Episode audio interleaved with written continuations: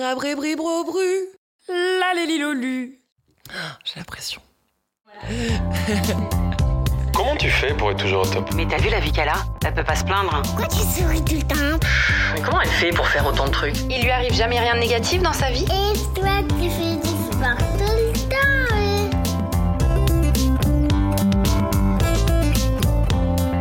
Salut les amis, j'espère que vous allez bien. Je suis hyper heureuse de vous accueillir dans mon propre podcast. Alors je m'appelle Laurie Tillman, j'ai 30 ans et je suis une hyperactive de la vie. Vous allez vite vous en rendre compte, je cumule pas mal de casquettes qui suscitent beaucoup de questions. Et aujourd'hui, j'avais envie d'appuyer sur le bouton pause et de répondre à celle-ci. Mais comment tu fais pour t'affranchir du regard des autres? Mais t'es pas toujours drôle en fait? C'est pas trop dur d'être célibataire à 35 ans? De toute façon, tous les gays sont hypersensibles, non? Alors non, ces questions aujourd'hui ne me sont pas directement destinées, ce sont plutôt celles qui collent à la peau de mon invité du jour et que l'on va tenter ensemble de déconstruire aujourd'hui. Alors lui, il a le don de vous rendre accro à son humour frais, sa folie infantile et son autodérision déconcertante. Perso, ce que je préfère chez lui, c'est son sourire atypique, qui laisse entrevoir que tout n'a pas toujours été facile et que c'est possible de se relever, de garder la tête haute, même quand on préférerait nous voir à terre. Son remède contre la haine, la jalousie, les reproches ou les critiques, se trémousser sur du Britney. Oui, mon invité est contagieux de bonheur et décomplexe l'humour. Bonjour Tristan Lopin. Ah là là, bonjour, j'ai presque envie de pleurer, quoi. Tu sais, Déjà C'est trop tôt. déjà, c'est vraiment. Non, non, euh, bonjour. Ça va Ouais, ça va très bien, ouais. J'ai- rien là. loupé Non, non, ah bah non, là, c'est même plus que. Ouh là là, je me sens hyper flatté, quoi. Contagieux de bonheur. Mais si c'est tu vrai. voyais mon quotidien. On va en parler justement, parce qu'il y a ce qu'on dégage et ce qu'on Ouais, ce qu'on diffuse, euh, et puis il y a ce qu'on est euh, au plus profond de soi, et donc c'est ce que j'avais envie d'aborder avec toi. Euh, je suis vraiment contente de te recevoir dans ce podcast, et merci d'avoir accepté cette invitation. C'est un podcast un peu spécial, euh, un peu pas comme les autres. On va ensemble essayer de déconstruire euh, bah, tous ces clichés, tous ces stéréotypes, ces idées reçues qui, bah, qui peuvent peser lourd sur nos épaules. T'es d'accord Ah ouais, pour ah oui, je suis, ouais, je suis d'accord. ouais. Et Ah, euh, en vrai, je vais un peu me reposer sur toi aujourd'hui parce qu'habituellement, c'est moi qui donne des conseils. Et là, aujourd'hui, c'est toi qui vas bosser. Ok, bah allez, je... banco. C'est- T'es Ouais, c'est ouais, bon, je suis prêt là. C'est bon Ouais, ouais. Bon, on a tous eu affaire un jour ou l'autre, et vous qui nous écoutez aussi, à des commentaires euh, haineux, désagréables, embarrassants, ou euh, étaient à la source de moqueries. Euh, on nous a tous un jour pris pour un autre, cru que bah, on était comme ci ou comme ça à cause de notre tête, de notre job, de notre sexualité ou de notre longueur de jupe.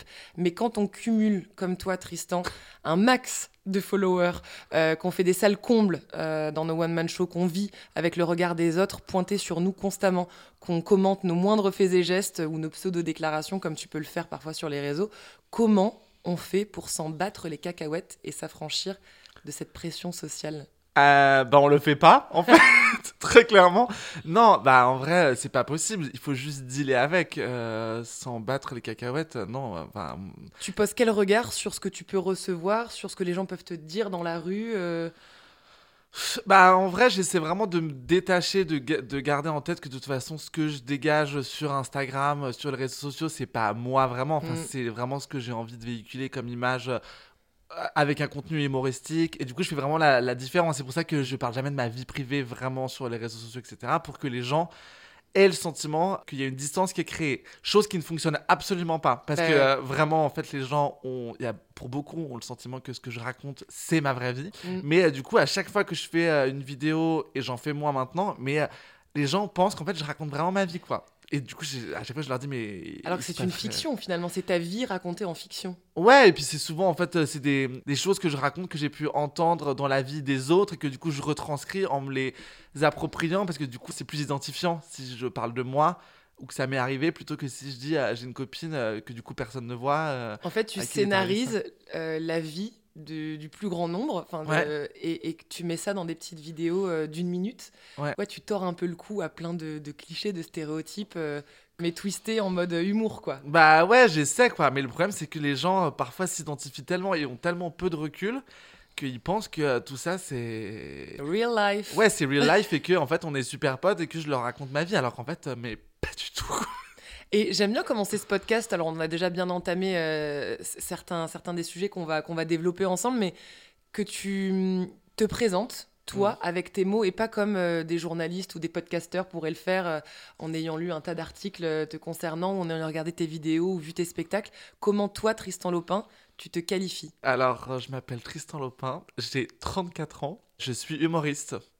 Humoriste, je trouve que c'est le truc qui me résume bien. J'essaye de- d'aborder donc de manière rigolote des sujets que je trouve euh, importants, que ça soit pas juste euh, pour divertir les gens, mais aussi les faire un petit peu euh, avancer. Humoriste, c'est tu le considères comme un métier ou comme une passion ou comme euh, un passe-temps? Enfin, C'était pas une passion, ma passion euh, c'était de raconter des histoires. Moi je voulais faire du cinéma euh, et il s'est avéré que euh, je me suis dit que je suis tellement contrôle fric que c'était peut-être le seul moyen que j'avais de pouvoir raconter des histoires sans devoir compter sur euh, le boulot des autres, genre des techniciens, etc. Donc là je me suis dit, bon, si ça marche, ça sera grâce à moi. Si ça marche pas, je pourrais m'en prendre qu'à moi. Donc c'est plus une passion que j'ai. Que t'as converti. Ouais, j'ai un peu converti, ouais. t'as fait d'autres trucs avant de vivre réellement de, ça la scène, ouais. quand j'ai commencé à jouer dans un tout petit théâtre à Pigalle et quand j'ai commencé à écrire même, j'étais vendeur chez Ralph Lauren au bon marché. Mais non. Ouais, et après j'ai enchaîné. C'est la été- classe quand même, Raph Lauren. Ouais, ouais, bon Ça après, va. ouais. Voilà. On n'est pas là pour parler de ça. Et après j'ai enchaîné, j'ai été vendeur chez Céline. Classe Euh, Donc euh, en tout cas c'était Marc Cher, ouais. Ouais, mais quand même, c'est intéressant de savoir quel a été le petit cheminement avant de, de pouvoir Ouais, bah, vivre de ton art. Mais quoi. parce que euh, avant, moi, j'avais fait une école de cinéma que j'ai vachement bossé là-dedans pendant quelques années et qu'au bout d'un moment quand j'ai commencé à écrire à prendre des cours de théâtre un peu je me suis dit bon bah il faut que je bosse euh, et que je paye mon loyer Mm. et donc j'ai fait ça ce qui me donnait un peu de, de temps pour écrire derrière la caisse euh, en loose day quoi À ce moment-là, par exemple, quand tu étais vendeur, est-ce que tu avais des clichés qui te collaient au basket et euh, que tu avais envie de- d'envoyer euh, bouler? Bah après il y a toujours des clichés de toute façon euh, moi depuis tout petit à partir du moment où tu t'es un peu euh, différent entre guillemets t'es forcément confronté aux clichés parce que euh, très tôt moi j'ai assumé le fait d'aimer les garçons et que du coup dans- on est dans une société où en tout cas à l'époque quand je l'ai fait c'était il y a euh, 20 ans donc on- ça date quand même un peu et ben euh, on n'était pas du Tu avais tout 15 ans. Ouais j'avais 14. 15 ans ouais 15-16 ans quand euh, je l'ai dit à mes parents j'avais un amoureux et tout euh, du coup c'était vraiment le truc qui m'a permis de d'ouvrir euh, la voie vers cette conversation là et c'était pas mes parents, c'est plus la société en, de manière générale, Euh, la famille au sens large, les amis, où, où tout est un peu conditionné pour te rappeler que, bon, pour te remettre dans une case en fait. Et ça, très jeune, du coup, euh, donc ado, euh, Ouais. prémices de l'adolescence même, Ouais. tu as dû t'affranchir de tout ça. Est-ce que tu as un souvenir marquant où tu t'es dit, euh, ok, bah, on veut me voir comme ça, mais moi je vais être comme ça et je vais pas rentrer dans le moule comme on aimerait que je le sois? Euh, J'ai plus le moment d'un, le souvenir d'un, d'une colonie de vacances que j'avais faite genre à mes 13 ans. Ouais. où j'étais, moi j'étais un garçon très très timide quand j'étais petit, mais vraiment un peu maladif et tout, euh, Oh. voilà. Et je me souviens de cette colonie de vacances qui était un peu l'enfer en fait, parce que euh, je me retrouvais au milieu d'un groupe de gens de De ton âge? ouais, d'adolescents. Euh, j'étais avec ma cousine avec laquelle je m'entendais très bien, mais du coup il y avait cette espèce d'énergie dans laquelle j'arrivais pas à m'intégrer parce que et je pense qu'à un moment donné le truc m'est tellement monté à la tête et j'en pouvais tellement plus. Qu'en plus c'était une colonie de kayak. Du coup, on descendait, je sais plus quelle rivière. C'était un truc en deux semaines. Le soir, on dormait dans des tentes. Enfin, vraiment l'enfer. Tout ce que je déteste, quoi. et, euh, et je me souviens d'un jour où, je sais pas, j'ai bouffé une tablette de chocolat entière, euh, Lint aux noisettes. Et je pense, genre, sais pas, genre rush de sucre. Et d'un coup, je me suis mis à débiter des vannes autour de moi parce que, je sais pas, j'avais passé dix jours à les observer. Et d'un coup, je me suis dit, ah, mais euh, tu sais quoi, en fait, je vais, je vais les sniper, quoi. Mais j'adore. Et ça a hyper bien marché. Et en fait, c'est à partir de ce moment-là où, en voyant comment est-ce que moi je pouvais prendre le truc à l'envers, tu sais, c'est toujours Le une histoire de prisme. Et là, en fait, je l'ai retourné complètement. À ton avantage. Et à partir de ce moment-là, et ben, je suis même retourné au collège, euh, après au lycée, et je suis devenu tu sais, même, euh, enfin, populaire en fait. Quoi. Parce que d'un coup, tu, tu renverses le truc. Dément. Donc, tu es devenu populaire en étant euh, drôle. Ouais. Et aujourd'hui, à quel cliché tu es confronté constamment dans la rue, dans les commentaires que tu reçois, dans les interviews auxquelles tu dois répondre? Bah, déjà, il y a toujours ce truc de euh, est-ce que vous êtes un porte-drapeau euh, pour la communauté LGBTQIA, alors Ouais. que. enfin, pff, T'as envie de dire, bah non, en fait, euh, c'est Mm. pas parce que j'assume euh, d'en faire partie euh, que je. Enfin, en fait, je représente personne, moi. Mm. hein. Et c'est souvent d'ailleurs des trucs au début, quand je faisais des vidéos qui étaient un peu engagées, il y avait des gens qui disaient, ah. il représente mal la communauté, mais en fait, moi, j'ai jamais demandé à la représenter, en fait. Il y a aussi ce truc de, du coup, d'un coup, quand tu assumes ta sexualité, que tu es dans un milieu artistique, il y a vraiment cette notion de, en fait, du coup, tu peux plus sortir de ce carcan-là parce que tu t'y es mis. Donc, euh, moi, j'ai déjà reçu des, des propositions même de films de gens euh, qui disent euh, alors je suis désolé ça doit être super chiant parce qu'on doit toujours te proposer des rôles de gay mais du coup quand même Tu sais, donc en fait la personne s'excuse de faire un truc qui est vraiment pas cool en fait Mais elle le fait. mais du coup je, je le fais quand même tu vois c'est genre parce que tu sais faut t'avouer faut moitié pardonner tu vois complet. Enfin, tu vois, je suis comédien, euh, je Mm. fais un spectacle dans lequel. En, en plus, je parle pas de ça en plus, Ouais. du tout, euh, sur scène.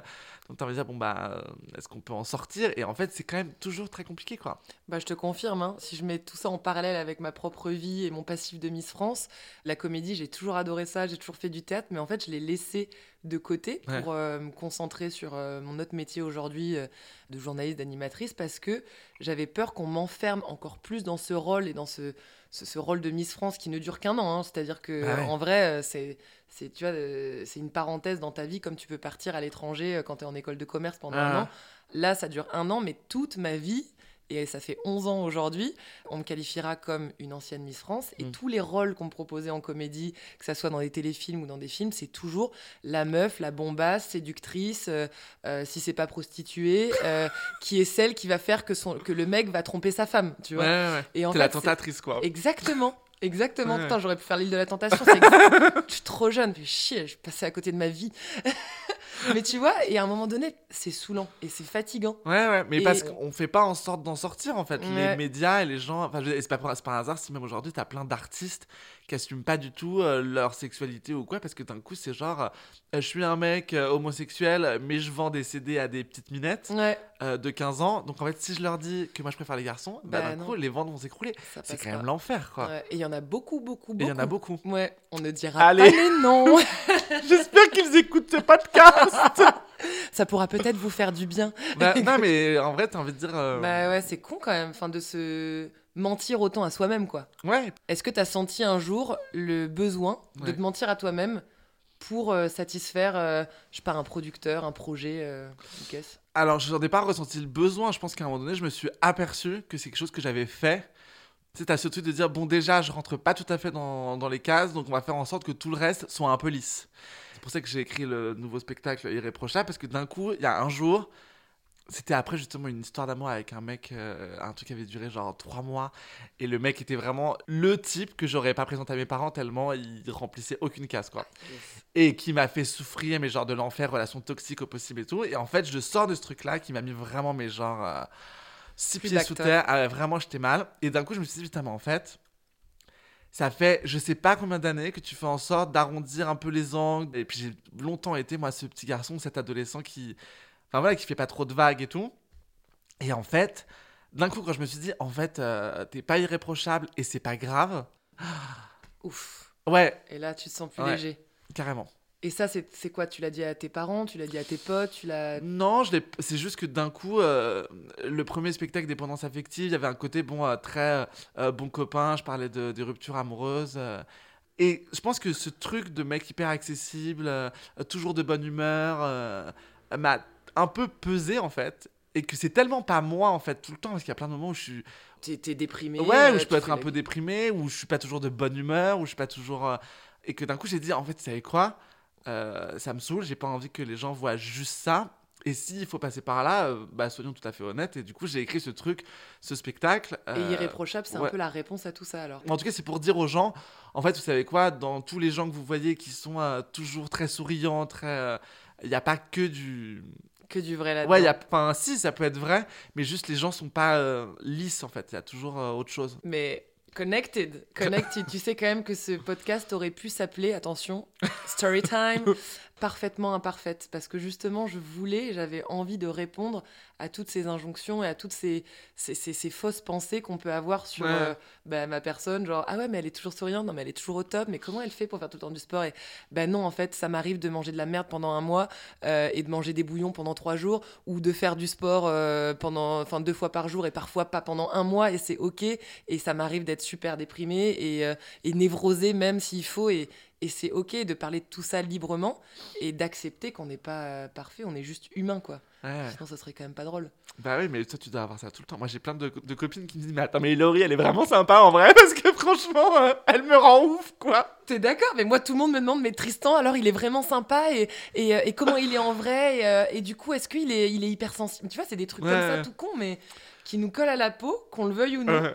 c'est notre image et c'est ce qu'on renvoie et c'est ok, mais parfois, quand tu croises les gens dans la rue et que t'es mal luné, t'as l'impression de décevoir. Ça t'arrive toi ou pas? Ah non, mais c'est pas que t'as l'impression de décevoir, c'est que moi parfois je me suis pris des trucs, mais genre impensables. C'est-à-dire que tu te balades avec des potes ou même ton mec, dimanche après-midi, t'es en train, tu vois, de flâner. Bon, De parce que parfois nous aussi on flâne, merde. Euh, on est des gens, on est des humains, quoi. Et, euh, et d'un coup, quelqu'un s'approche de toi, mais euh, même sans dire bonjour ou quoi. Et je pense que les gens se rendent pas compte en fait de la maladresse. Mais euh, tu vois, limite avec le portable tendu, en mode, on peut faire une photo, donc t'es là, mais en fait la photo est déjà prise, donc a priori j'ai le consentement, on est quand même, on est quand même pas là. Et parfois quand, moi je le fais rarement, mais parfois je dis. euh, en fait, euh, je sors du ciné, je suis allé voir un truc euh, dont je sors à peine, donc je suis un peu dans une autre énergie et tout. Je dis, bah non, désolé, je- enfin, c'est pas le moment, machin. Mais là, tu passes, mais pour la pire merde du monde, quoi. Mm. C'est vraiment genre, ah ouais, ah ouais, en fait, toi, t'es vraiment super prétentieux, en fait. Genre, la grosse tête, ça va. Ah ouais, ça va Madonna?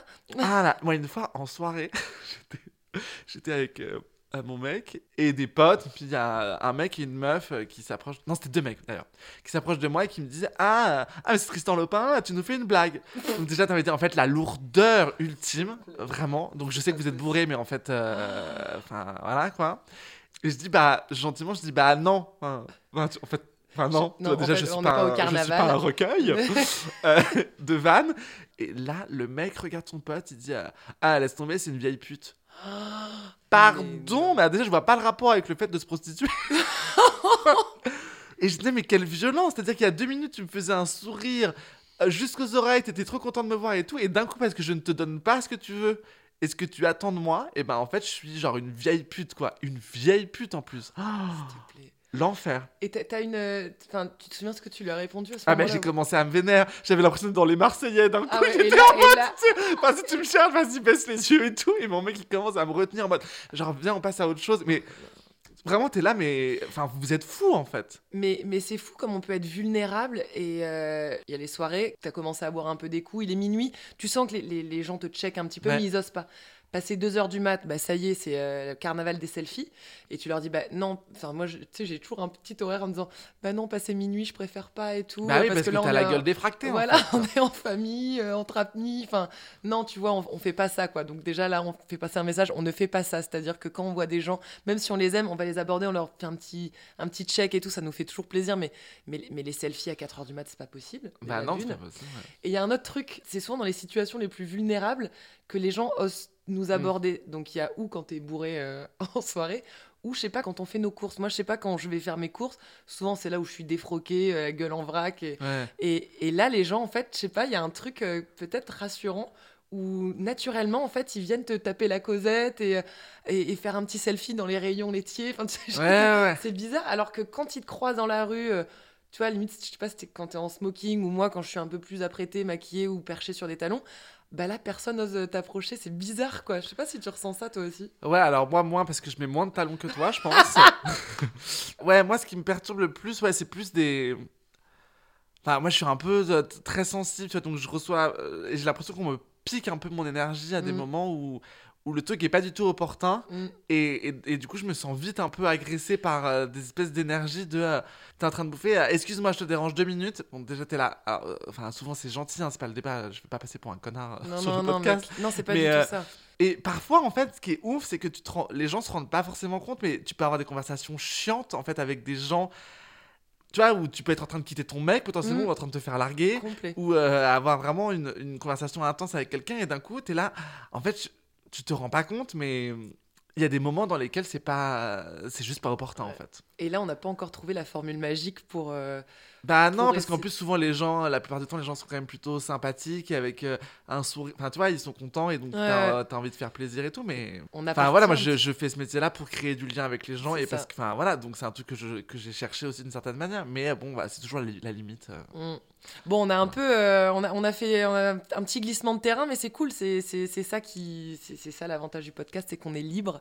Euh, je voulais revenir sur cette injonction aussi à toujours être drôle. Tu parlais de ce moment en boîte où euh, un mec t'aborde, vas-y, fais-nous une blague.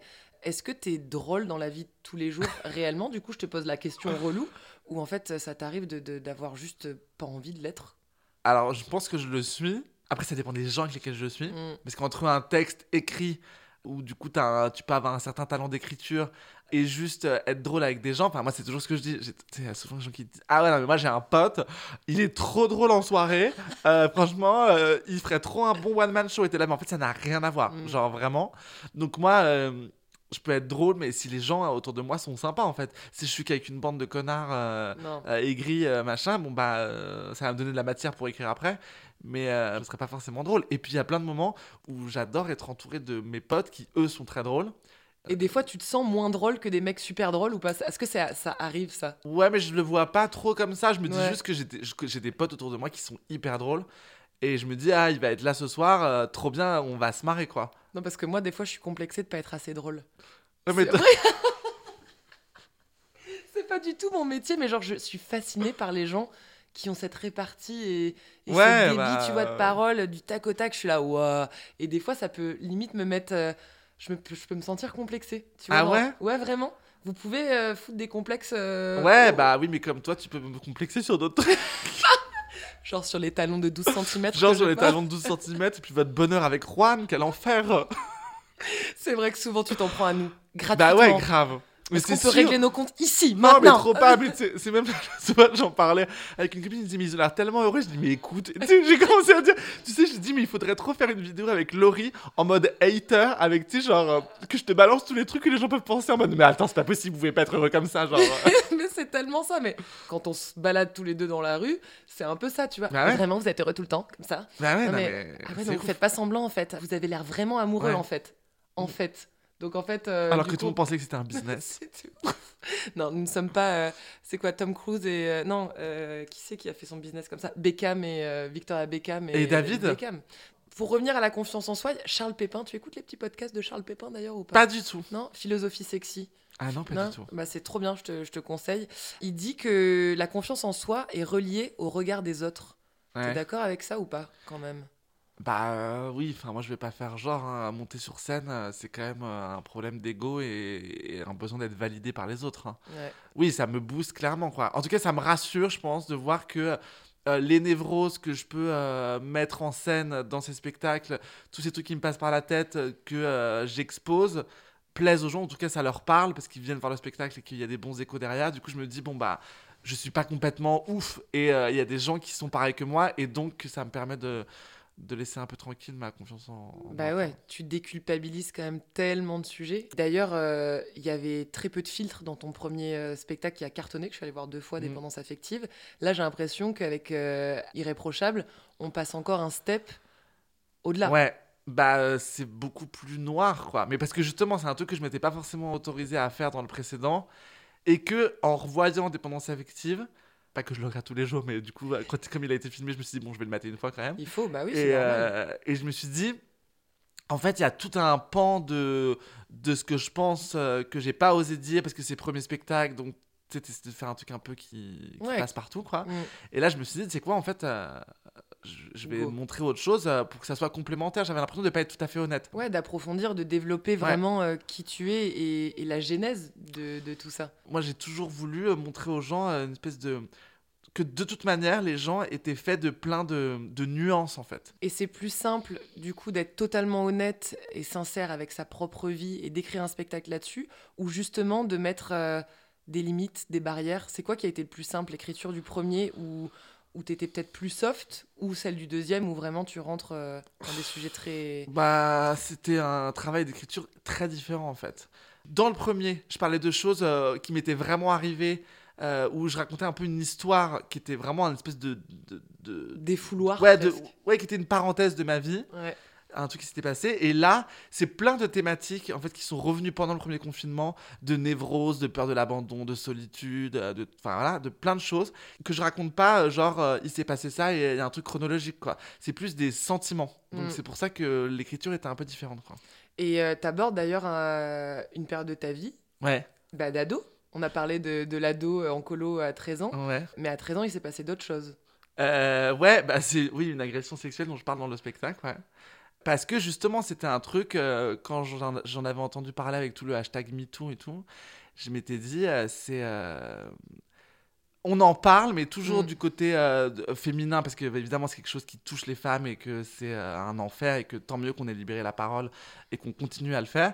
Et je me suis dit, mais en fait, il y a plein de manières d'en parler, d'en rire aussi, parce que Mm. je pense que c'est important d'en rire. Ouais.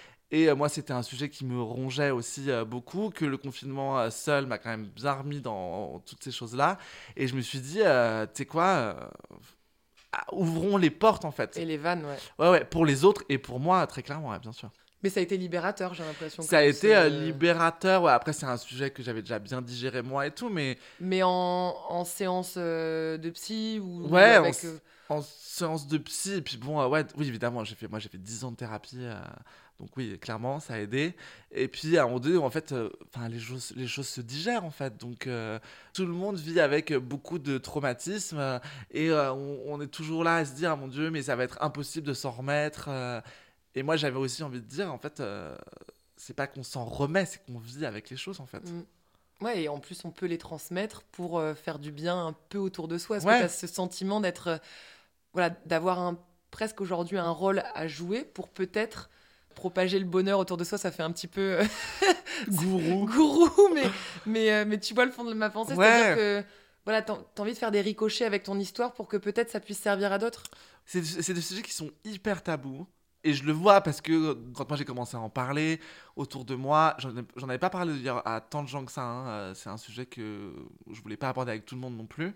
Mais il y a toujours ce truc de. euh, les gens savent pas trop quoi poser comme question, les moments euh, à choisir pour aborder ce, enfin, ouais, ce genre de conversation. Moi j'ai déjà eu euh, un de mes ex, tu vois, où, où à un moment donné, T'es là en fait, mais du coup tu m'en parles pas, genre Mhm. tu m'en parles jamais. Et en fait c'est très compliqué pour les gens de savoir quand aborder ce genre de sujet parce que moi j'ai pas toujours envie d'en parler euh, et qu'il faut choisir les mots et que les gens n'ont clairement pas les mots euh, pour ça. Et du coup j'avais vraiment envie de dire, vous savez quoi, on peut en rire et c'est un sujet qui est difficile, mais c'est pas un sujet qui doit être tabou. et de pas être euh, aussi vu constamment comme une victime. Ça, moi, c'est ça qui me ferait peur, tu vois, enfin, d'être euh, que derrière les gens te plaignent parce que euh, tu as été victime d'une agression sexuelle et, peur d'en parler pour que derrière on soit là à te plaindre ou te complaindre alors que c'est ok, tu vois, on a pu vivre ça. moi, ça m'est arrivé quand j'avais 10 ans et, et j'ai fait un che- enfin j'ai fait mon chemin et, et ça m'a pas gâché la vie pour autant.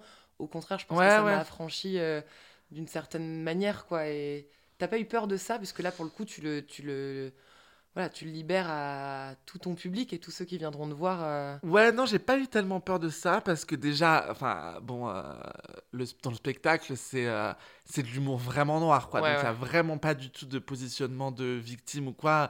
J'ai pris justement un axe exprès pour pas euh, être euh, Ouais. dans l'armoyant et tout. C'est vraiment euh, du cynisme à mort.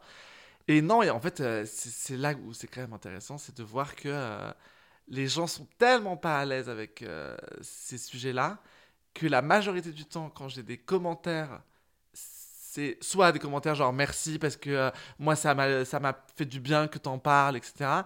Soit c'est des commentaires de mecs, souvent, hyper maladroits, qui du coup commencent à te faire des blagues là-dessus. Oh.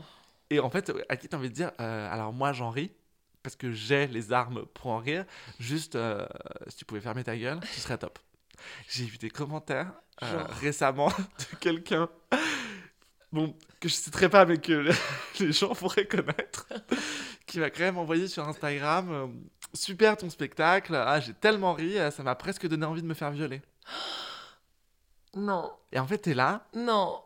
euh, mais Non. en fait, mec, ce que tu viens de dire, c'est juste l'enfer en fait.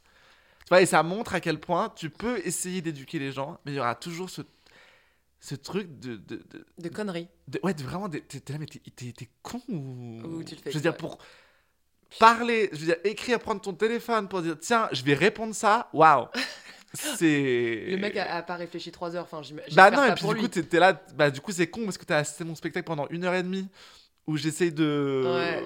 de pas parler que de ça parce qu'il y a plein d'autres sujets qui sont abordés, mais t'es là, bah en fait, euh, Putain. clairement, faut que tu le. Deuxième lecture. Aïe, pour aïe, toi. aïe. Euh, J'avais une question, je l'ai perdue parce que j'étais vraiment euh, subjuguée par ce commentaire. Ah ouais. oui, si, justement, en parlant de commentaires, moi souvent quand j'en reçois, parce que je pense que comme notre vie aussi et notre, notre vitrine euh, de tout ce qu'on fait, bah, c'est quand même aussi un peu Instagram.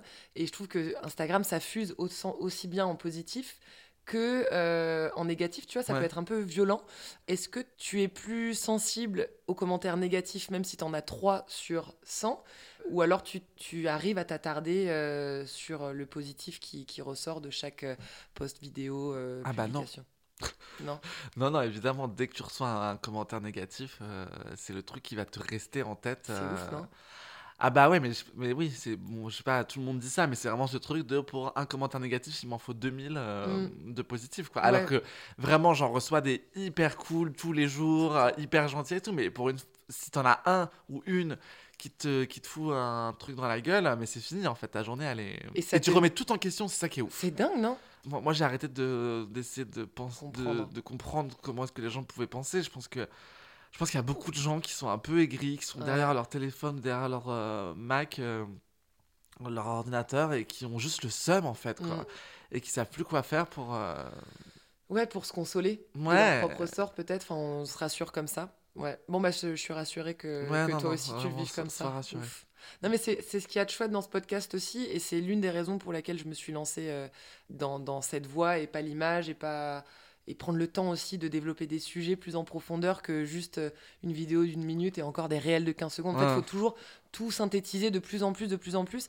Et, hum, et je remercie tous les auditeurs d'ailleurs de ce podcast parce que la bienveillance qui se dégage des commentaires Ouais. sur euh, Apple Podcast, Spotify ou j'en passe, va bien au-delà des commentaires qu'on peut recevoir sur Instagram Ouais. où, tu as l'impression que, que ça fuse sans trop réfléchir. Là, voilà, les gens prennent le temps de t'écouter, on prend le temps de leur parler. Mm. Et, euh, et voilà, voilà ça me tenait à cœur de le dire. Et, et je crois qu'on a abordé pas mal de trucs. J'ai l'impression de me sentir euh, un peu plus légère. C'est un peu comme une euh, psychothérapie, mais, mais gratos. Quoi. Hein Eh ben, écoute, c'est cadeau. Qu'est-ce que tu dirais, Tristan, au petit Tristan de 10 ans, pour euh, lui permettre de, de bien commencer euh, et d'être euh, armé pour sa vie d'adulte Ah. Hmm. Bah déjà, euh, patience. Parce que moi, pendant quand j'étais petit, j'avais vraiment ce sentiment d'être, euh, tu sais, d'être en fait trop grand dans ma tête pour l'âge que, j'avais. Et, et souvent, je me suis dit, euh, attends, il y a un jour où ça va être euh, ton moment, entre guillemets, ou en tout cas, les- tu vas réussir à créer les bonnes interactions avec les bonnes personnes. Bah, en vrai, je me le disais déjà quand j'étais petit, hein, euh, mais euh, je dirais, bah, euh, patience, ça va, ça va finir par arriver, quoi. Mais c'est un truc dont j'étais vraiment persuadé. Je Et me ce disais, moment est arrivé? Et ce moment est arrivé. Enfin, ce moment est arrivé parce que j'ai bo- j'ai bossé pour, quoi. Mais oui, en tout cas, c'est vraiment ce truc de. Et ce que je me dis encore aujourd'hui, hein, de jamais lâcher, quoi. De jamais lâcher. Il faut, il faut y croire, quoi. J'ai l'impression de sortir un truc genre de, du Roi Lion. Mais tu, on, on peut être dans le roi lion, on a le droit d'être de vivre dans Ouais. un Walt Disney, pas toute sa vie, mais en tout cas de continuer à rêver, d'être un peu émerveillé et de croire que la bienveillance autour de, de nous existe. vraiment. Ouais, en tout cas, j'ai juste envie de, de, de- de penser que euh, c'est surtout dans les moments où ça va pas que ça construit un truc chouette pour après, en fait. Bah merci pour euh, ce témoignage libérateur qui va faire du bien, euh, j'en suis sûre, tout autour de nous. Euh, J'ai trop hâte de venir euh, voir ce nouveau oui. spectacle. J'ai compris qu'il fallait que je m'a- je m'arme de patience parce que l'européen est complet à craquer. Mais tu reviens à la Cigale, ça sera en septembre, donc Ouais. à Paris. Et puis, monsieur va faire l'Olympia en 2023, s'il vous plaît. Exactement. Ouais. Et puis tu es en province en ce moment en tournée, donc on peut aller se renseigner euh, sur euh, ton Instagram ou sur Ouais. Internet. Il y a toutes les dates euh, partout en province. Allez voir Tristan, ça, ça met du baume au cœur, ça fait du bien. On sort souvent on pleure. On rit beaucoup, mais on pleure aussi dans tes spectacles. Ouais. Et puis on- ça saigne un peu des oreilles aussi pour celui-là, mais, Mais ouais. venez quand même. Mais ouais, non, non, ça va être euh, bravo pour tout ce, ce cheminement accompli euh, en tant qu'homme, en tant qu'humoriste et euh, en tant que super copain. Donc, Ah, merci. Merci beaucoup. Quant à nous, on se retrouve dans 15 jours avec un nouvel épisode et qui sait, peut-être un nouvel invité. Tu ouvriras peut-être la Ah là là, j'espère. Je vous embrasse tous très fort. Merci mon Tristan. Bisous.